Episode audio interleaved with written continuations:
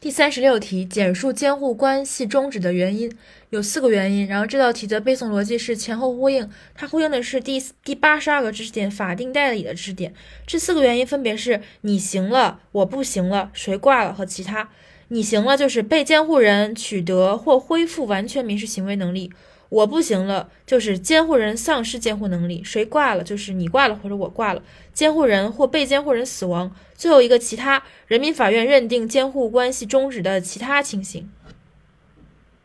你行了，被监护人取得或恢复完全民事行为能力；我不行了，监护人丧失监护能力；谁挂了，监护人或被监护人死亡。其他人民法院认定监护关系终止的其他情形。注意是人民法院。